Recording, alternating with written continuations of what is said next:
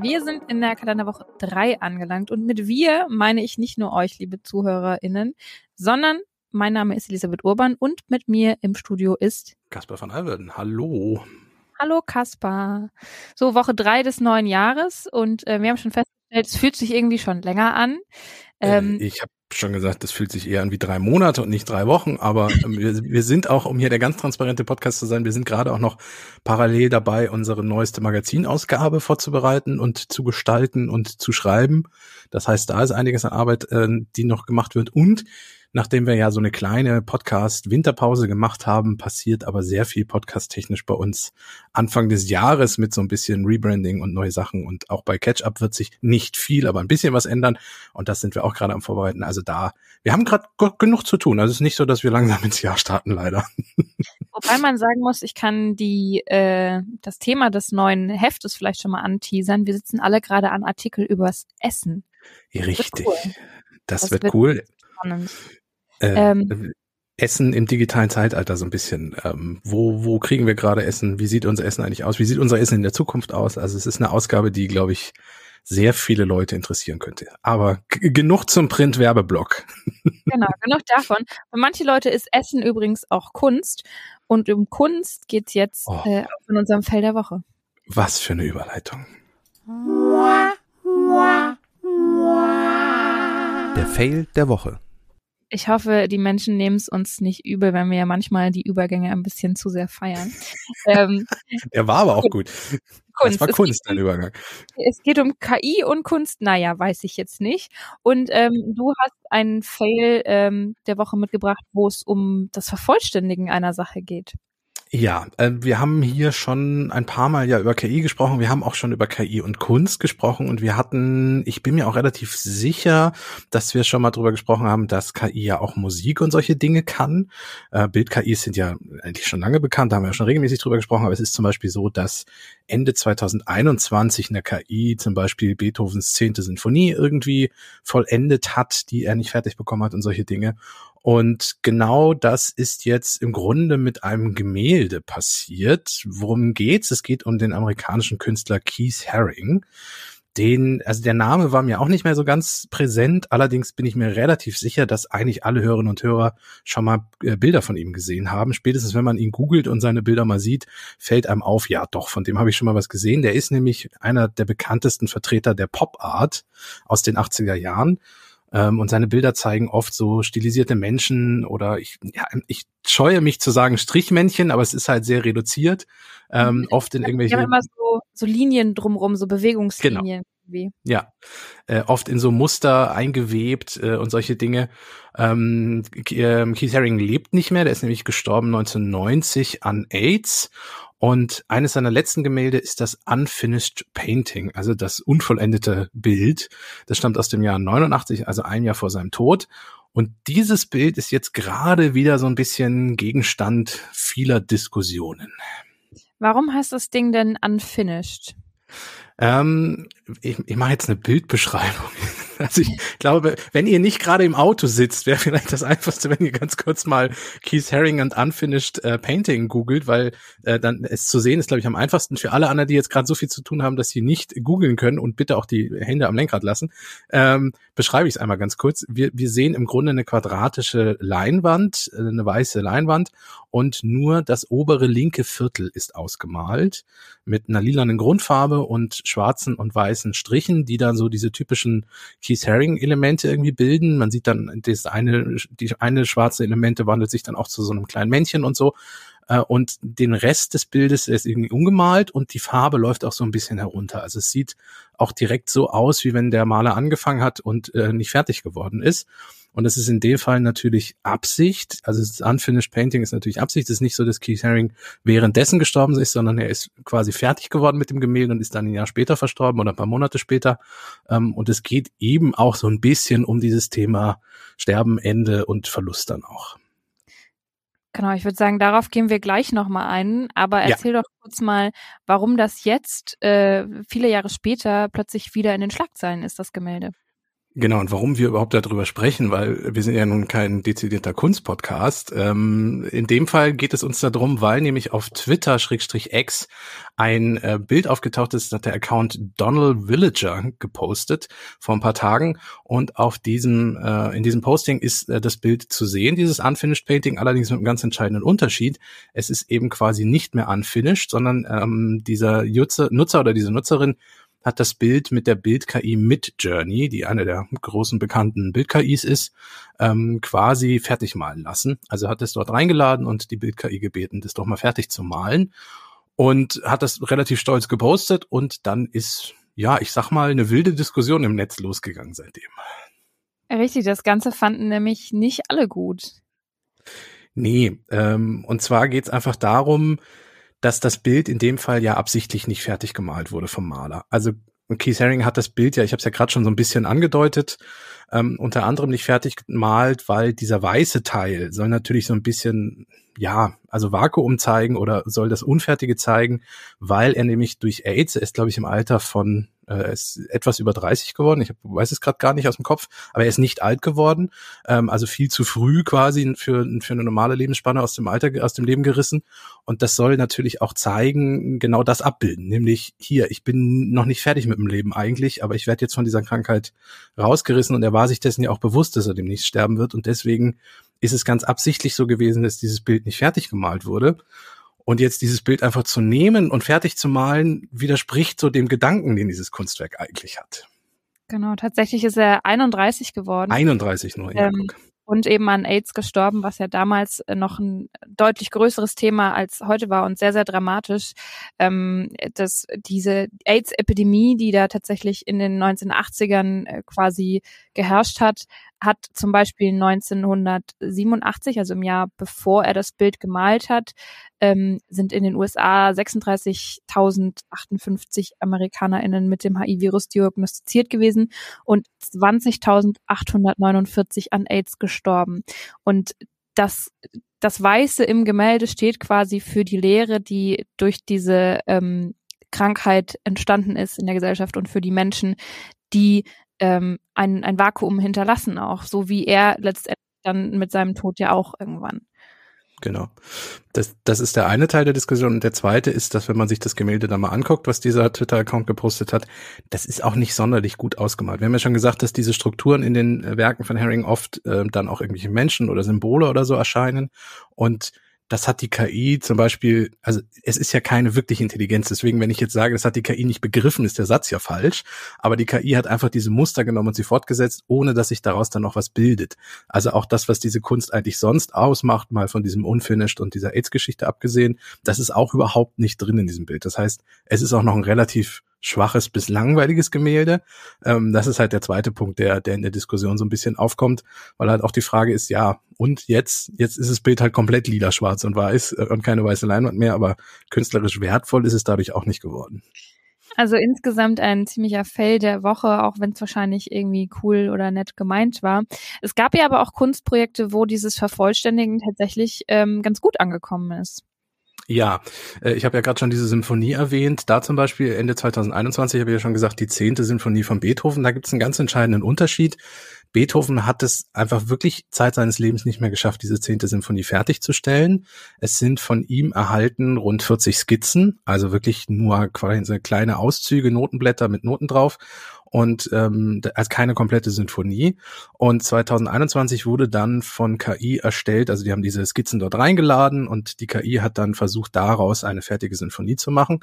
Ähm, und das ist auch genau der Unterschied. Also Beethoven ist 1827 gestorben, äh, Ludwig von Beethoven, und hat es eben nicht geschafft, es fertig zu machen, obwohl er es eigentlich wollte. Ähm, und Hearing ist halt, ja, gestorben und wollte das Bild auch gar nicht fertig machen. Also der ganz große Unterschied ist, Beethoven konnte nicht, Hearing wollte es auch gar nicht vollenden. Mhm. Und äh, was lernen wir aus der ganzen Sache? Ja, KI und Kunst. Also ich, ich finde das immer wieder sehr schön, dass man bei solchen Debatten sieht, dass wir vor KI gar nicht so große Angst haben müssen, was viele Bereiche betrifft. Also, wie gesagt, ich glaube schon, dass künstliche Intelligenz in unserem Berufsleben und unserem Alltag auch in Zukunft ein bisschen mehr eine Rolle spielen wird. Wir kommen überraschenderweise beim Deep Dive auch ein bisschen noch zugleich.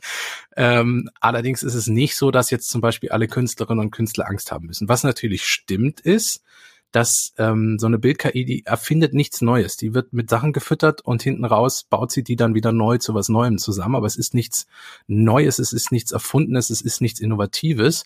Was natürlich stimmt, ist, dass dafür oft Werke von Künstlerinnen und Künstlern genommen werden, die dann dafür gar nichts bekommen. Also die einfach unentgeltlich ihre Sachen da irgendwie reingeworfen bekommen. Das ist ein Problem.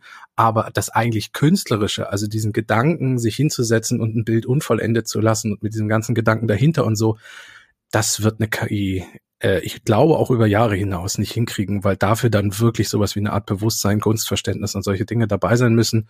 Äh, und das ist alles nicht gegeben. Also wie gesagt, es ist KI ist keine Magie, äh, KI ist kein, keine wirkliche Intelligenz, das zeigt es immer wieder und es kommt ein bisschen darauf an, was wir machen, aber wie gesagt, ich glaube nicht, dass uns die demnächst die, die Menschheit auch auslöschen wird, was ja zum Beispiel Elon Musk auch vor, vor einer Weile gesagt hat und solche Dinge. Mhm. Und wenn ihr in Zukunft irgendwo im Netz ein vollständiges lila Keith Haring Bild seht, dann wisst ihr vielleicht jetzt, dass das nicht vom Künstler selbst ist, sondern eigentlich ein deutlich größerer Teil der Leinwand weiß geblieben wäre. Genau, wir verlinken euch den Tweet auch in den Show Notes. Also wenn ihr da nochmal nachgucken wollt, ähm, wir sind da ein bisschen davon abhängig, dass der dann immer noch im Netz steht. Also wenn ihr da draufklickt und dann passiert nichts oder der führt nirgendwo was hin, dann liegt das nicht an uns. Aktuell ist er noch verfügbar. Ähm, ich hoffe, dass er auch stehen bleibt, weil für die Debatte ist es ja sehr spannend, dass da jemand dieses Bild vervollständigt hat. Mhm. Du hast es schon angerissen, es geht ein bisschen weiter mit KI und wir kommen auch nochmal auf ein Thema, was wir letzte Woche schon hatten, nämlich die CES, diese Messe in Las Vegas. Ich würde sagen, wir gehen direkt rein in den Deep Dive. Der Deep Dive. Keine ja. Sorge, wir erzählen euch jetzt nicht nochmal äh, x Neuerungen auf der CS auf. Das haben wir letzte Woche zu Genüge getan und damit reicht es jetzt auch erstmal. Aber eine genau. Sache ist nach unserer Sendung letzte Woche noch passiert, über die wir noch gerne mit euch sprechen möchten. Richtig. Es wurde nämlich noch ein Gerät vorgestellt, das wir noch gar nicht aufnehmen konnten, weil es dann noch nicht präsentiert war. Und es geht um ja der, das, die Rabbit R1, also äh, der Hase R1 quasi. Äh, das Logo ist auch so ein kleiner stilisierter Hase. Ähm, was ist das Ding? Warum reden wir darüber? Also erstmal quasi wieder eine Beschreibung. Es geht im ersten Blick einfach um ein kleines orangenes Quadrat mit einem Bildschirm, einer Kamera und einem Mikrofon. Das Ding ist ungefähr so groß wie ein Bierdeckel äh, damit man sich die Größe mal vorstellen kann. Es ist halt nur dicker als ein Bierdeckel. Also ich würde sagen, vielleicht so zehn Bierdeckel dick, wenn wir in Zukunft das als Maßeinheit haben. Ähm, entwickelt wurde das Design von Teenage Engineering. Die sind schon bekannt, weil sie eine kleine gelbe tragbare Spielekonsole mit so einer Kurbel rausgebracht haben und weil sie so äh, Synthesizer und elektrische Musikinstrumente rausbringen. Dafür sind die bekannt. Das Design ist immer sehr ähm, extravagant und äh, dieses R1 oder dieses R1-Ding strahlt auch in einem knackigen, dunklen Orange äh, und fällt auch, fällt auch wirklich sehr auf.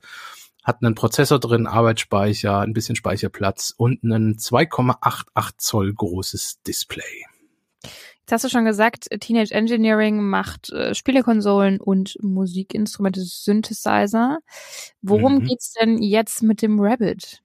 Ja, ähm, tatsächlich gar nicht um Spielekonsole oder solche Dinge. Ähm, das Ganze ist eher so eine Konkurrenz zu dem AI-Pin, von dem wir ja auch schon eine Weile gesprochen haben. Wer da sich nicht mehr dran erinnert, das ist so eine kleine Brosche, in der KI mit drin ist und die dann ähm, per Sprache besteuert wird und dann äh, mit KI, Bild- und äh, Sprach-KI dann irgendwelche Dinge für einen erledigen kann. Ähm, oder auch ähm, die, die smarte Brille von Ray-Ban und Meta, die nächstes Jahr, nee, nicht nächstes Jahr, wir haben ja schon 2024, die dieses Jahr ähm, ein, auch einen äh, Sprach-KI mit integriert bekommen haben, äh, bekommen soll und dann zum Beispiel über die Kameras, die verbaut sind, einen Hinweise geben kann, was man aus gewissen Zutaten kochen kann, welche Sehenswürdigkeit man vor sich sieht oder so. Und in genau diese Kerbe schlägt auch dieses Rabbit R1 Ding. Das heißt, es sind jetzt alles so Tools, die irgendwann vielleicht das Smartphone ersetzen sollen, kleiner sein sollen, ähm, besser zu handeln, beziehungsweise mehr im Alltag integriert, so an der, an der Weste wie der Anstecker ähm, oder eben möglichst klein ähm, oder eben als Brille. Ähm, und was genau ist daran jetzt so besonders? Ähm, Im Grunde also die Idee dahinter ist eigentlich schon uralt. Also das, unser klassischer Computer, so wie wir ihn kennen, mit Tastatur, Maus oder auch das Smartphone, was ja eigentlich eine Erweiterung oder eine Weiterentwicklung vom Computer ist, äh, spätestens wenn wir eine Computertastatur auf dem Bildschirm sehen, sehen wir ja auch, dass da gewisse Ähnlichkeiten vorhanden sind. Ähm, das ist eigentlich eine sehr alte Idee äh, und äh, gleichzeitig gab es auch schon die Idee, dass diese diese ganzen Eingaben, es muss alles intuitiver eigentlich funktionieren, weil das ist ja also eine Tastatur, das musst du ja lernen. Also setz mal jemand, der noch nie einem Computer saß, vor den Rechner. Ähm, das muss man lernen, man muss wissen, wo man klicken muss. Auch die grafischen Oberflächen, die Benutzeroberflächen sind ja alle nur ähm, quasi stellvertretend, um das leichter bedienen zu können. Also so ein Papierkorb heißt ja Papierkorb, weil man im Büro physisch weiß, was ein Papierkorb ist. Da schmeißt man seinen Müll rein. Das heißt, wenn ich ein Programm löschen möchte, muss ich das da auch einschmeißen. Deswegen sehen die Dinger ja so aus, weil sie äh, übersetzt werden, damit man sie leichter bedienen kann. Aber eigentlich lässt sich das ja nicht leicht bedienen. Und dann kommen so Geräte wie dieser AI-Pin oder dieser Rabbit R1, die um die Ecke kommen und sagen, guck mal, wir haben nur noch ein kleines Display, wir haben gar keine Knöpfe mehr, wir haben gar nichts mehr, uns kannst du nur noch mit Sprache bedienen, uns musst du nicht, du musst nicht verstehen, wie man uns bedient, du redest einfach mit uns.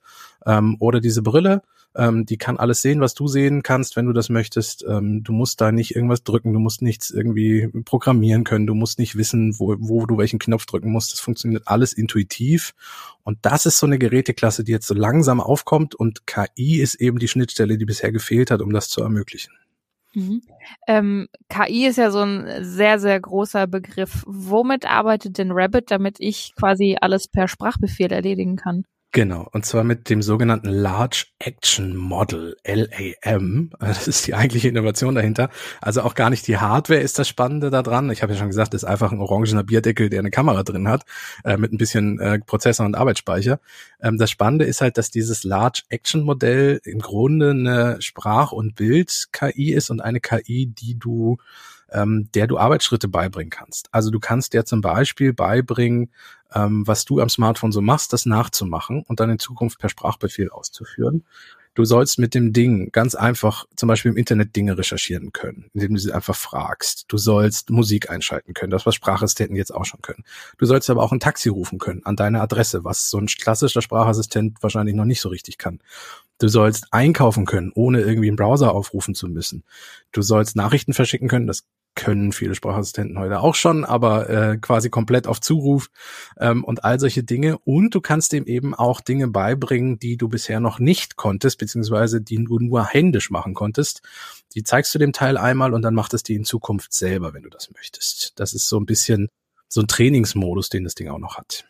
Das heißt, das Ding ist so ein bisschen wie ein Sprachassistent, aber kleiner und noch mit ein paar mehr Skills. Man muss, ähm, also ich habe da zum Beispiel letzte Woche auch so recherchiert, Google hat ja ähm, seinen Sprachassistenten jetzt beschränkt, was die Funktion angeht und das sehr viel kleiner gemacht, auch das Spektrum, was ähm, mhm. Googles Sprachassistent jetzt kann. Ähm, das heißt, es ist vielleicht äh, eine ganz spannende Idee, was da jetzt als nächstes kommt, ähm, wie zum Beispiel dieser Rabbit. Ja, aber ich apropos würde sogar so weit ja? Ich, ich würde so weit gehen und sagen, dass das die Sprachassistenten sind, so wie sie eigentlich sein sollten oder mal sein sollten. Weil wenn wir uns überlegen, wir haben hier ja auch schon Sendungen gehabt, wo wir darüber geredet haben, warum sind Siri, Alexa und wie sie alle heißen, warum sind die so doof? Also wir haben uns diese Frage ja auch schon gestellt, weil die sich ja auch seit Jahren nicht weiterentwickeln, weil die technisch einfach an eine Grenze gekommen sind. Und mit diesen aufkommenden großen KI-Modellen ist es plötzlich möglich, äh, mit Sprache viel besser umzugehen und dann auch Dinge zu lernen, die, die bisher überhaupt nicht möglich waren, wie zum Beispiel diesen Trainingsmodus also ich kann meinem Sprachassistenten hier um die Ecke zehnmal sagen, wie er das machen soll. Er wird es nicht umsetzen, weil er es nicht kann. Äh, und das ist jetzt halt möglich. Das ist aber, das muss man auch noch dazu sagen, das ist bisher nur ein Versprechen, ähm, weil das noch niemand so richtig ausprobieren konnte und weil jetzt alle auch immer sagen Smartphone-Killer und das ist das nächste Smartphone. Ich glaube nicht, dass wir morgen alle mit so einem Gerät rumrennen werden. Das wird sich Stück für Stück, äh, wenn überhaupt Stück für Stück so ein bisschen ergeben. Und die zweite Sache ist, es muss sich auch erstmal beweisen, ob das wirklich so gut funktioniert, dass man das auch nutzen möchte. Es ist genau das gleiche wie mit den alten klassischen Sprachassistenten. Die sind teilweise so blöd, dass man sie nicht mehr nutzt, obwohl man eigentlich, als die gerade aufkamen, hat man ja riesig gedacht, oh, jetzt geht's los, jetzt ist Science Fiction, jetzt ist ja die, die nächste große Ding ist damit, ich kann jetzt mit dem Computer reden. Ja, war dann leider nicht so. Also das muss erstmal beweisen, dass diese neue Art des Herangehens dann auch wirklich funktioniert. Es gab ja ein paar JournalistInnen, die das Ding äh, schon ausprobieren konnten wohl, aber da gab es irgendwie technische Schwierigkeiten. Also so richtig genau weiß noch niemand, was es werden soll, wie viel es auch kosten soll. Was ich ganz spannend äh, finde, ja. 199 Dollar, allerdings ist es gerade wieder nicht verfügbar, weil die ersten drei ähm, Auflagen schon gleich wieder ausverkauft sind. Also es, es wird ah, den Leuten quasi aus der Hand gerissen. Ja. Moment, obwohl es noch niemand ausprobieren konnte. Aber es klingt ja auch ganz spannend. Vor allem äh, soll es auch einen hohen Datenschutz geben, ähm, weil das Gerät selber keine Daten sammeln soll angeblich. Das dürfte ja auch für einige ein großer Pluspunkt sein.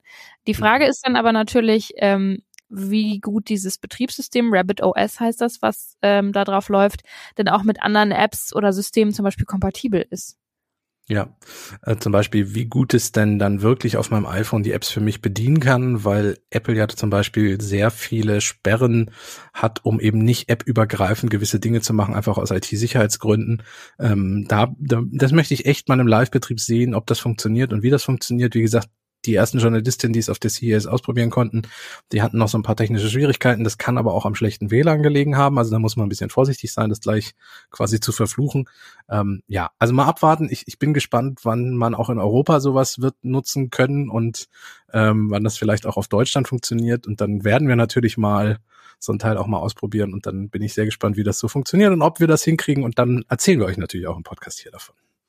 Bin äh, sehr, sehr gespannt. Ähm, aber bis dahin wird es noch ein bisschen dauern und ich würde sagen, wir machen den Deep Dive für heute zu und widmen uns einem anderen Thema, das wir im Netz gefunden haben.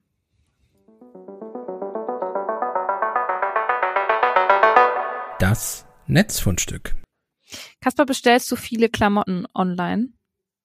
Klamotten eher weniger, weil mich dieses Zurückbringen so ein bisschen nervt, äh, weil man das ja nicht ausprobieren kann. Wobei ich auch, ich, also ich gestehe, ich mag auch nicht so richtig gerne dieses ähm, zu shoppen reingehen, fünf Hosen ausprobieren, zwei davon passen, der Rest nicht äh, und dann wieder zurück und hast du nicht gesehen und äh, nebenan quengelt eine Familie in der Kabine und so. Also eigentlich ist es ganz bequem, aber ja, ich, ich, ich gehe dann doch wahrscheinlich Klamotten eher so im, im lokalen Geschäft kaufen. Ja, ich kann äh, den Painpoint verstehen, sowohl den mit der Post als auch ähm, mit dem äh, Geschäft vor Ort. Ich bestelle ab und zu mal was online und habe jetzt vor einer Woche auch wieder was bestellt, nämlich ein Kleid, ähm, das ich so äh, einfach im, im normalen Geschäft nicht gefunden habe. Und ich habe zwei Kleider bestellt, weil man weiß ja manchmal nicht ganz genau, welche Größe dann letztendlich passt. Und nun ja. wird es so sein, dass ich eins dieser beiden Kleider wieder zurückschicke. Und da hat sich die Post in Frankreich gedacht, ja, das kennen wir, das kommt bei uns sehr häufig vor, dass Leute Klamotten bestellen in Paketen und ähm, dann gehen die nach Hause, probieren das Ganze an und äh, bringen es dann die Hälfte ungefähr wieder davon zurück. So. Und meistens oder teilweise sind diese Pakete auch nicht gerade unbedingt handlich, wenn man dann noch ein paar Schuhe dazu bestellt oder was. Allein die beiden Kleider, die ich bestellt hatte, waren schon in einem sehr großen Paket, ähm, weil die natürlich auch nicht bis ins Kleinste geknickt werden sollten und was auch immer. Ähm, ja, aber oft denke ich mir auch, also auch gerne mal bei großen Versandhäusern, äh, also da bestellt man genau bestellt man einen USB-Stick äh, 10 Zentimeter lang und dann kommt ein Paket, das ein Meter lang ist irgendwie und denkt sich, meine Güte. Aber ja, okay, das ist natürlich bei Klamotten ähnlich. Ja, und ähm, das Klamottenproblem zumindest hat jetzt äh, die Post in Frankreich adressiert. Die hat sich nämlich Folgendes überlegt. Es wird äh, in Zukunft ein paar Postfilialen geben. Aktuell sind es zwei in Paris.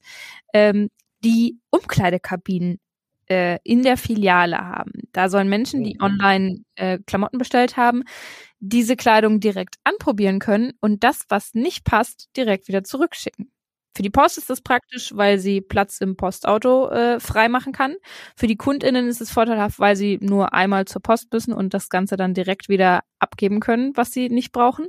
Und die Versandhändler, so die Argumentation der Post, ähm, die sollen schneller an ihre Retouren kommen, ähm, sodass sie eine Ware, die zum Beispiel saisonal ist, im Sommer irgendwelche Shorts oder so, direkt schneller auch wieder an jemanden neuen verschicken können. Also mhm. eigentlich eine coole Sache. Das Projekt soll bald auf sieben Filialen ausgeweitet werden. Wie gesagt, aktuell zwei Postfilialen in Paris. Mindestens drei der Testfilialen sollen dann auch nicht in Paris sein, sondern in Valenciennes, Saint-Étienne und Amiens. Und der französische Handelsverband findet das Ganze aber nicht so gut. Ah. Die sind nämlich äh, nicht begeistert von ED, weil sie sagen, das ist ein unfairer Vorteil für Online-Händler. Und Ah, ähm, ja. wir als Okay. wir als Geschäfte müssen ja unseren Raum für Umkleiden bezahlen und die Online-Händler bekommen jetzt auch noch ähm, die Umkleiden in der Post quasi gestellt. Naja. Ähm, Das ist insofern lustig, als dass ja zumindest in Deutschland es viele, gut, es sind zumindest größere Ketten, also so kleine, kleine Läden nebenan nicht, aber größere Ketten das ja auch anbieten, dass du da online Sachen bestellen kannst und sie dann in den Laden bekommst und da anprobieren kannst. Dann hast du den Hassel mit dem Paket abgeben ja auch nicht, weil du es auch direkt vor, am vor Ort wieder zurückgeben kannst. Ähm, ich nehme aber mal an, dass der französische Handelsverband diese großen Ketten nicht meint, sondern wahrscheinlich wirklich äh, den kleineren Klamottenladen um die Ecke. Ja. Ja. Ähm, genau. Man kann es, äh, wie man sieht, nicht allen recht machen, aber ich finde, es ist eine ganz spannende Idee. Ich frage mich allerdings, nachdem ich weiß, wie lange manche Menschen zum Anprobieren brauchen und ich zum Beispiel habe dieses Kleid auch äh, noch von zwei anderen Menschen begutachten lassen, um zu gucken, ob es auch wirklich gut passt, ähm, wie hilfreich diese Umkleidekabinen auf der Post sind für die Sachen, die man bestellt und wie besetzt die dauernd sind. Ich war in meinem Leben einmal in der französischen Postfiliale und erinnere mich nicht mehr wirklich dran. Ich wollte Briefmarken für, für äh, Urlaubspostkarten kaufen. Ähm, wenn ich aber so eine typische deutsche Paketshop äh, äh, Filiale, es gibt ja so die klassische Postfiliale gibt's ja in dem Sinne gar nicht mehr, sondern es sind ja wirklich dann so Kioske oft oder so, ähm, wo man dann zum Beispiel DHL-Pakete abgibt. Das sind meistens relativ zügige, kalte, nicht so schöne Orte. Ich weiß nicht, ob ich da eine Umkleidekabine im Winter nutzen würde. Aber gut, es, es wird ja wahrscheinlich auch nicht auf alle Filialen gehen, sondern tatsächlich erstmal die großen französischen Postfilialen dann betreffen. Genau, erstens das und zweitens ist tatsächlich wirklich die, die Post, die französische Okay. Post. Also nicht. Andere ja. Paketdienstleister sind das nicht. Und damit will sich die Post natürlich auch so ein Stück weit einen Vorteil verschaffen, weil sie sagt, hey, wir bieten das an für die KundInnen und auch für die Händler. Ähm, und wir heben uns damit ab von anderen Paketdiensten. So. Also das ist schon auch ein, ein cleverer Schachzug von der Post da. Okay. Mal Ja, gut, schauen, scha- ob sich durchsetzt. Wenn du das Ja, nächste Mal in genau. Frankreich bist und Briefkarten, kau äh, Briefmarken kaufen möchtest, vielleicht kannst du dann direkt noch umziehen gehen. Dann äh, werde ich das in den sozialen Netzwerken posten, wenn ich da eine Umkleidekabine finde. Mach das mal. Ähm, ja, das war's schon wieder mit dem Netzfundstück und dann kommen wir auch schon zur guten Nachricht.